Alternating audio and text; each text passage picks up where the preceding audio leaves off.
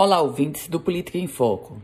O governo do estado adota novas medidas para tentar conter a pandemia da Covid-19. Aliás, necessárias medidas.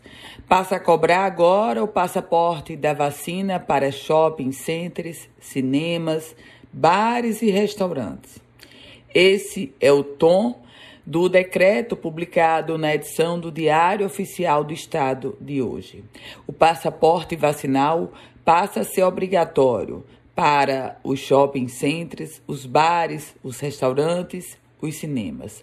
Todos os estabelecimentos fechados e aqueles abertos que suportem mais de 100 pessoas devem exigir dos clientes o documento vacinal.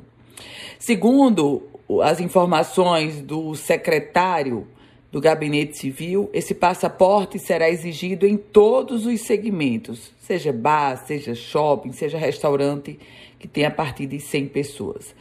O governo também recomendou aos municípios que os eventos públicos sejam suspensos pelos próximos 30 dias, ou seja, até o dia 16 de fevereiro.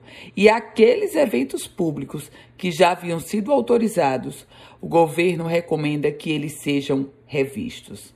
Além dessas informações, o decreto também traz que as forças de segurança do Executivo Estadual estarão atuando para auxiliar as prefeituras, ou seja, os municípios, no cumprimento dessas exigências. Meus caros ouvintes, a pandemia da Covid-19, os efeitos da variante Ômicron são gigantes. A taxa de transmissibilidade e o número de novos casos no Rio Grande do Norte aumentaram em proporções enormes nas últimas semanas. E é diante desse contexto que surgiu a necessidade urgente de medidas mais duras, como essas adotadas a partir de agora. Eu volto com outras informações aqui no Política em Foco com Ana Ruth Dantas.